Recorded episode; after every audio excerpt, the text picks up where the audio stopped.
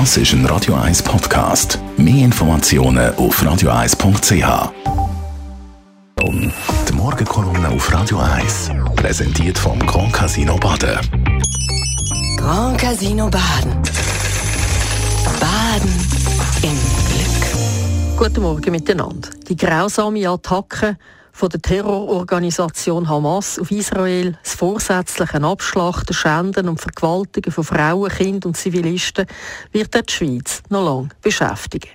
Die Schweiz hat lange geglaubt, wenn sie gute Beziehungen zu den Palästinensern und der Hamas aufrechterhalten, dann sei das auch gut für Israel und den Friedensprozess im Nahen Osten. Darum hat die Schweiz immer wieder versucht, mit der Hamas zu reden. Etwa über die Rückführung von zwei toten israelischen Soldaten oder über einen Geiselaustausch. Stichwörter dazu lauten inklusive Kontaktpolitik oder kritischer Dialog.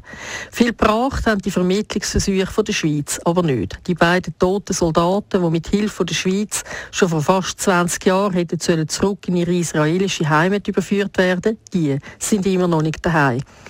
Dafür ist die Schweiz schon vor vielen Jahren mit dem Chef der politischen Hamas im Gazastreifen am Verhandlungstisch gesessen, im Yahya Sinwar. Der wird für den Rest von seinem Leben in einem israelischen Gefängnis sitzen, wäre nicht bei einem umstrittenen Gefangenenaustausch von 1027 Palästinensern gegen einen israelischen Soldat vor 13 Jahren freigekommen. Der Yahya Sinwar ist damals schon zu viermal lebenslanger Haft verurteilt worden, weil er sich 1994 an der Entführung und Ermordung von einem 19-jährigen Soldat beteiligt hat. Er gilt heute als einer der Drahtzieher von diesen grausamen Attacken vom letzten Wochenende. Immerhin hat der Bundesrat jetzt reagiert und am Mittwoch beschlossen, die Hamas in der Schweiz zu verbieten und als das zu behandeln, was sie ist, nämlich eine Terrorgruppe.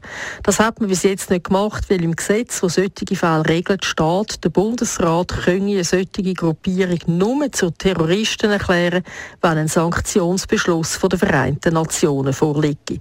Das aber ist bei der Hamas bis jetzt nicht der Fall.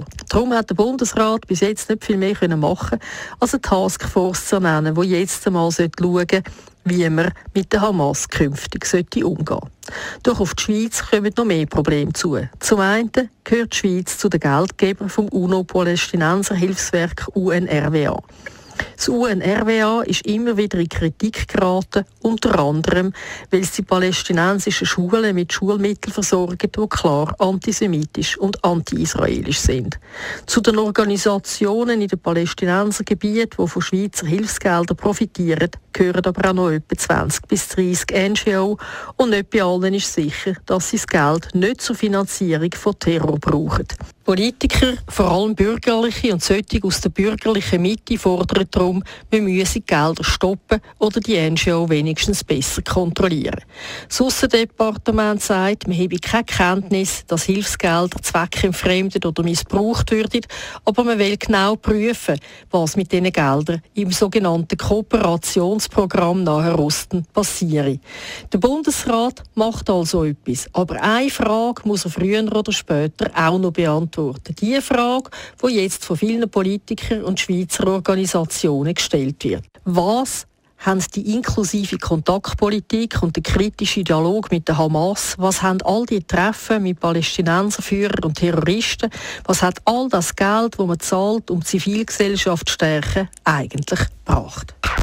Die Morgenkolumne auf Radio 1. Nachlesen auf radio1.ch.